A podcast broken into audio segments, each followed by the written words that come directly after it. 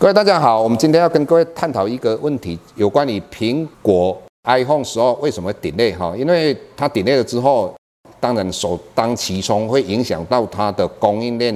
哦，也就是投资人有投资它的供应链的股价哈。首先，我们来探讨一个问题：中国到底会不会禁卖苹果？哈，以老师的观点跟各位分享哈。以苹果的手机来讲，它是一个相当高产业。那以中国以目前来讲哈，对于相当高的产业的话，是中国科技产业长期发展的一个重点。所以。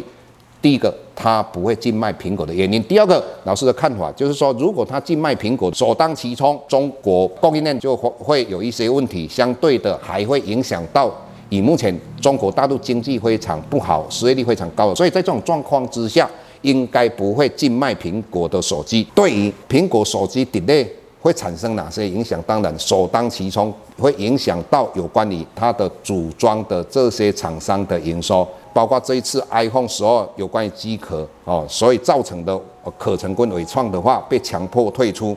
那当然大家会探讨一个问题，当然这个就跟所谓台积电有关了哈。那我们刚才讲到苹果 iPhone 十二哦，它 delay 的时候，对于我们在前端的晶圆制造会不会影响？老师的看法，影响不会很大。各位你可以看一下哈，八月份的话，台积电的营收是不是创新高？那很多人说啊，它是因为苹果快要被人家禁止出货了，所以在这种状况之下，华为大幅度的给台积电订单哈，那这个不是正确的说法。那为什么八月份台积电的营收会创新高？最主要是因为苹果哈包下台积电五纳米的所有的产能，所以造成啊八月份。台积电的营收创新高，还有一些报道就是讲到说，呃，华为的话把这个晶圆带回家哈，自己切割哈，那这个是一个无稽之谈呐哈。那接下来我们来探讨一下苹果为什么会 delay 哈，主要原因是在五 G 的手机的需求性这方面的话，苹果还在非常详细的一个思考哈，因为五 G 的一个建制，因为疫情的关系，所以造成很多电信商啊的基地台呃。特别是我们也了解华为为主力的机台的供应商哦，他们来讲的话都 delay 哈，那所以苹果一直在评估这一块，所以你要了解哈，这一次的话，iPhone 十二最大亮点是什么？也就是五 G 的换机潮。但是我们看到这一段期间有一个很特殊的是什么？苹果也没有做发表会哦，也没有预购的数字哦，它就直接哦，在八月份的话，罕见的。对台积电增加百分之三十的订单，各位你想想看，这个到底是为什么会这样？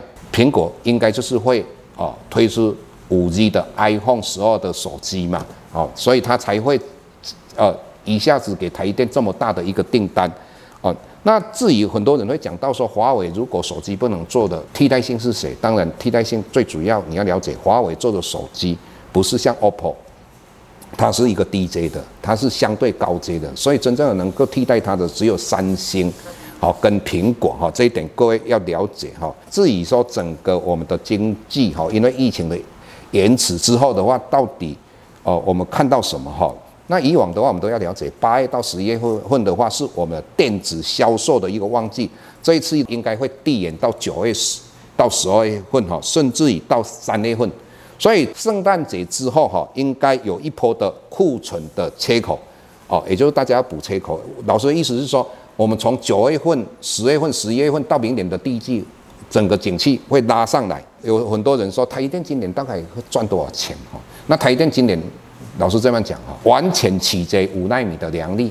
如果五纳米的良率比较好的话，也不排除赚到二十块。所以你说台积电现在这次拉回可以不可以买？当然可以买啊。但是各位还有一点哦，五纳米它所做的封装跟测试，到底会给谁？是谁占最大的优势呢？啊，这一点当然各位就可以去思考的。好，那当然这个这方面的话，我们的分析我们会在 PressPlay 详细的一个分析，有关于这个事件跟各位谈到这个地方。好，谢谢各位。